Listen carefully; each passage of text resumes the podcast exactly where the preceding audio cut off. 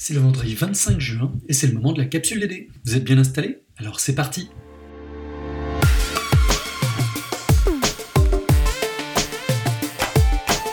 La capsule DD Podcast de la direction du développement durable d'Unilassal.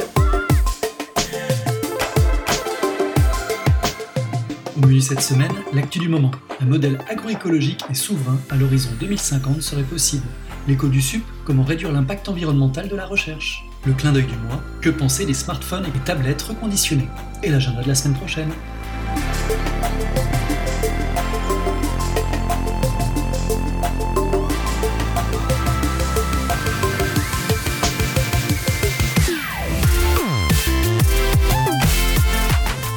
Ce mercredi a été dévoilée une version non définitive du prochain rapport du GIEC dont la synthèse enfonce une fois plus le clou. L'humanité est à l'aube de retombées cataclysmiques. Si ce type d'annonce n'est pas une surprise pour les auditeurs de la capsule DD, l'entendre, le lire, se l'approprier est à chaque fois pénible, inquiétant et atterrant. Oui, la situation est grave, les conséquences sont déjà là et certaines d'entre elles sont irréversibles à l'échelle d'une vie humaine. Et ceux qui naissent aujourd'hui connaîtront dans 30 ans un changement de mode de vie radical. Sans entrer dans les considérations très controversées du point de bascule, la seule façon, sinon d'empêcher ce scénario, au moins d'en réduire les effets, c'est d'agir pour changer des pans entiers de la société. Eh bien donc, allons-y. Partons à la pêche aux bonnes idées, et donc, nous l'espérons, aux bonnes nouvelles. Tom, tu nous en partages une? Oui, Geoffroy. L'agroécologie serait compatible avec la souveraineté alimentaire, selon une étude du CNRS publiée vendredi 18 juin.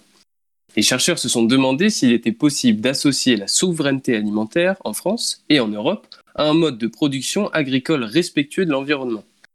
Plusieurs chercheurs du CNRS y répondent positivement dans leurs études. Ils proposent trois conditions qui permettront de remodeler le système agroalimentaire européen d'ici 2050.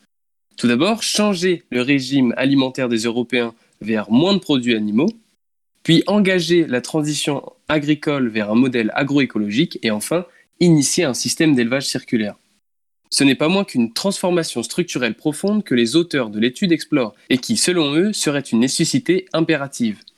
Si l'emploi massif d'engrais et de pesticides synthétiques, promu depuis la fin de la Seconde Guerre mondiale, aura permis d'augmenter la production et de nourrir une population européenne toujours grandissante, il nuit aussi considérablement à l'environnement.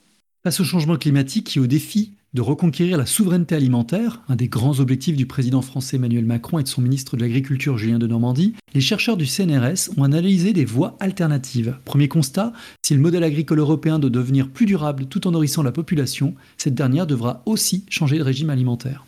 Moins de viande, moins de produits animaux tout court d'un côté, davantage de produits céréaliers de l'autre, pour atteindre l'objectif d'un système agroalimentaire indépendant et durable, les Européens devraient tirer 45% de leurs apports en protéines des céréales et plus que 30% des produits animaux, contre 55% aujourd'hui.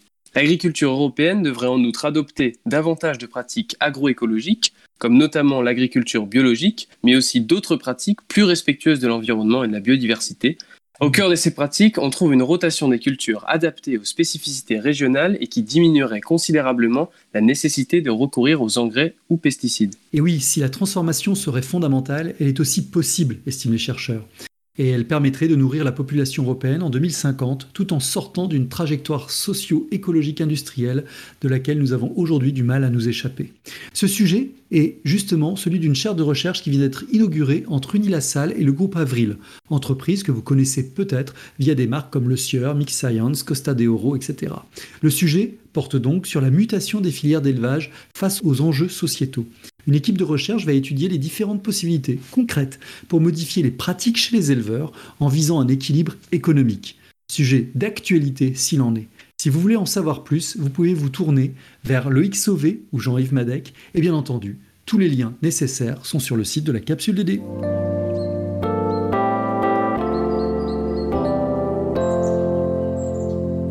Le changement climatique occupe depuis plus d'une décennie une place majeure dans la recherche scientifique ainsi que dans les débats politiques et citoyens. Comme tous les secteurs de la société, la recherche scientifique est soumise à un questionnement sur les modalités mêmes de la transition qui doit s'opérer pour réduire son empreinte carbone. Le collectif Labo 1.5 a été fondé en 2019 par l'astrophysicien Olivier Bernet et la chercheuse en sciences de l'environnement Tamara Benari. Ce collectif souhaite mettre en cohérence les pratiques de travail de la recherche avec les objectifs de réduction de l'empreinte humaine sur l'environnement. L'objectif de ce collectif de chercheurs est de fournir des outils et des moyens à la communauté scientifique pour qu'elle puisse faire sa transition en partant de la base. Les scientifiques se sont fixés trois lignes directrices. Quantifier l'empreinte environnementale des activités de recherche, répertorier les initiatives engagées dans les laboratoires et enfin faire émerger des solutions. Une première enquête a été conduite de fin juin à début décembre 2020 auprès d'environ 6000 membres des personnels affiliés à une unité du CNRS. Les premiers résultats indiquent déjà que les personnels sont inquiets de la crise écologique. 99% des répondants se disent préoccupés par le changement climatique, 72% très ou extrêmement préoccupés. À noter également que le climato-scepticisme n'existe pas dans l'enseignement supérieur et la recherche. 99% des répondants pensent que le climat de la planète est en train de changer, et parmi eux, 96% pensent que les activités humaines jouent un grand rôle ou sont l'unique cause du changement climatique. Les résultats montrent également que 88% du personnel de la recherche veut des actions concrètes et est prêt à modifier ses pratiques professionnelles. Ce collectif a également développé un outil inédit, le GES 1.5, qui permet aux laboratoires engagés de mesurer leur empreinte carbone. L'objectif de cet outil est double il s'agit de mener des études scientifiques relatives à l'empreinte carbone et de la recherche publique française, mais également de nourrir la réflexion sur les leviers d'action permettant de réduire l'impact des activités sur les émissions de gaz à effet de serre, tant à l'échelle nationale qu'à celle du laboratoire. Cet outil web est disponible pour tous les laboratoires de recherche français. Ultime initiative lancée dernièrement, la création du groupement de recherche Labo 1.5, soutenu par l'ADEME, INRAE et le CNRS L'ambition est de fédérer la recherche française sur la question de son impact environnemental. Les premières études scientifiques portant sur les activités de recherche à l'échelle de laboratoires ou d'universités semblent indiquer que cette empreinte est significative et inégalement répartie. Eh bien, retrouvez l'interview des deux cofondateurs du collectif Labo 1.5 dans le podcast de l'émission La Terre au carré, diffusée la semaine dernière sur France Inter. Le lien était retrouvé sur le site de la capsule. Et nous vous proposerons également à l'automne un café d'aider consacré à la réduction de l'empreinte carbone des activités de recherche.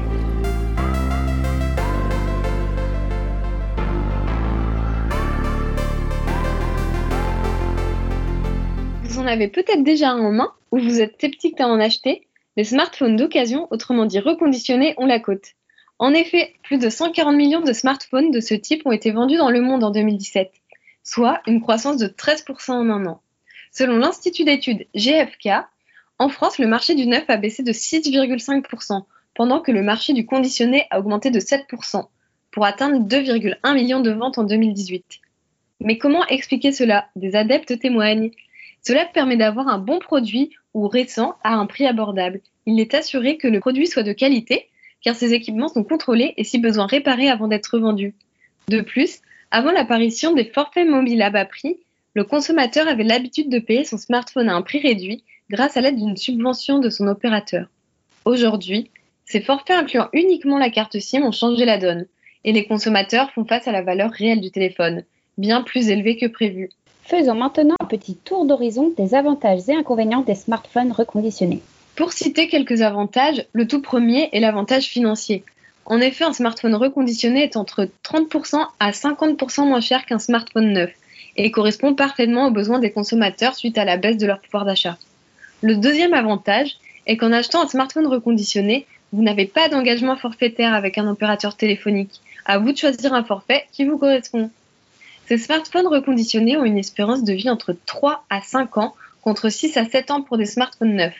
Mais quand on sait que le temps moyen estimé entre deux changements de téléphone portable chez les Français est estimé à 2 ans, l'espérance de vie offerte en reconditionnement correspond largement aux besoins des Français. Le reconditionnement, c'est aussi éviter le gaspillage électronique. Cela permet de réutiliser des produits déjà créés et donc de diminuer l'impact environnemental d'un smartphone. En effet, son impact environnemental équivaut à 10% de l'impact environnemental d'un téléphone neuf. Il répond donc aux convictions de développement durable de certains consommateurs. Malheureusement, tout n'est pas tout rose. Il est toujours intéressant d'avoir connaissance des inconvénients qui se présentent aux consommateurs. Étant un marché plutôt récent, on constate un manque de législation autour du mot reconditionnement. En effet, ce mot ne veut rien dire d'un point de vue réglementaire. Ils n'ont aucune obligation de faire vérifier l'état de fonctionnement du téléphone par un professionnel ce qui laisse cours à tout type d'arnaque de certains acteurs peu recommandables. Si vous passez directement par un particulier, Méfiez-vous, car le produit n'est peut-être pas sous garantie. Chez les revendeurs professionnels, ces garanties existent d'une durée minimale de 6 mois. Le délai de rétractation est de 14 jours, ce qui signifie que vous avez 14 jours pour constater si le smartphone reconditionné présente des défauts et le renvoyer. Par principe, la batterie n'est pas toujours neuve et peut être moins performante qu'un produit neuf. Cependant, pour éviter les pannes, les batteries revendues sont soumises à l'obligation de fonctionner à au moins 80% de sa capacité neuve. Autre point de vigilance, récemment, le revendeur Back Market a supprimé les écouteurs accompagnant les smartphones reconditionnés, ce qui laisse place à un vrai débat. Le revendeur considère cela comme une bonne action pour la planète et pour la lutte contre le gaspillage électronique. Cependant, la loi du 12 juillet 2010 portant sur l'engagement national pour l'environnement oblige les fabricants de smartphones à vendre des écouteurs avec leurs équipements, dans le but de réduire l'exposition aux ondes électromagnétiques des consommateurs. Ce en quoi Back Market répond. Il ne vend pas du matériel qui est mis pour la première fois sur le marché, donc ces produits ne sont pas concernés, alors ils en profitent. Un cas concret du flou autour de la législation du reconditionné. Convaincu Nous vous donnons quelques conseils pour votre prochain achat. Malgré les bonnes intentions derrière le reconditionnement de smartphones, comme pour tout achat, pensez à bien vérifier la faisabilité du vendeur la garantie qui vous est proposée, ainsi que le descriptif du produit et la liste des accessoires qui l'accompagnent, afin de ne pas avoir de surprises et que son utilisation réponde à vos besoins. Un dernier conseil lors de vos prochains achats, neufs ou reconditionnés, dans le cadre de la loi AGEC anti-gaspillage et économie circulaire, depuis janvier 2021 est affiché sur cinq catégories de produits électroménagers et électroniques, dont les smartphones, l'indice de réparabilité. Il s'agit d'une note allant de 1 à 10 indiquant le caractère plus ou moins réparable des appareils. Un bon moyen de lutte contre l'obsolescence est d'éviter de voir nos appareils partir trop tôt à la poubelle et par conséquent préserver les ressources naturelles nécessaires à leur production. Et un petit nouveau, le Fairphone, commercialisé par l'opérateur Orange en France depuis le 28 septembre 2017. C'est le premier téléphone à recevoir le label commerce équitable First Trade de Max Evlar. Leur objectif est de construire un monde plus juste et plus durable, comme par exemple en s'approvisionnant de façon responsable en matériaux, en plaidoyant en faveur du bien-être des travailleurs et du droit humain, et en réduisant la production des déchets. Ils ont pour ambition d'établir de nouvelles normes pour l'ensemble du secteur. Maintenant, à nous de voir si un jour ils dépassent les géants comme Apple et Samsung.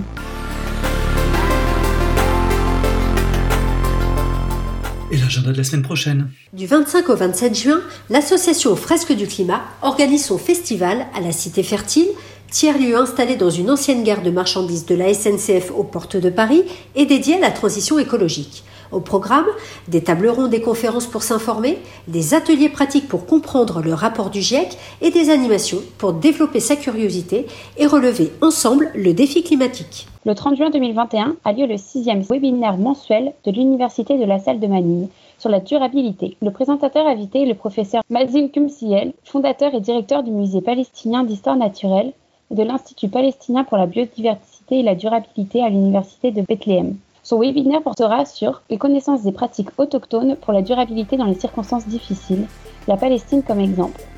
Accrochez-vous car le webinaire commence à 7h du matin heure de Manille, ce qui donnera à 1h du matin en France.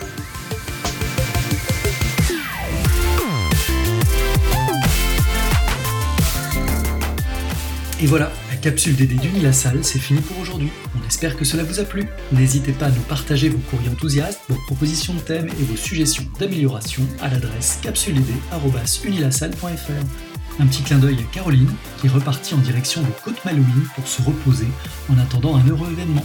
Kenavo-Davloaz. Merci pour votre écoute et pour vos achats reconditionnés en faveur du développement durable. On se retrouve la semaine prochaine. Et d'ici là, pouvez méditer cette pensée attribuée à Steve Jobs. Cela n'a aucun sens d'embaucher des gens intelligents et de leur dire quoi faire. Nous embauchons des gens intelligents pour qu'ils puissent nous dire quoi faire.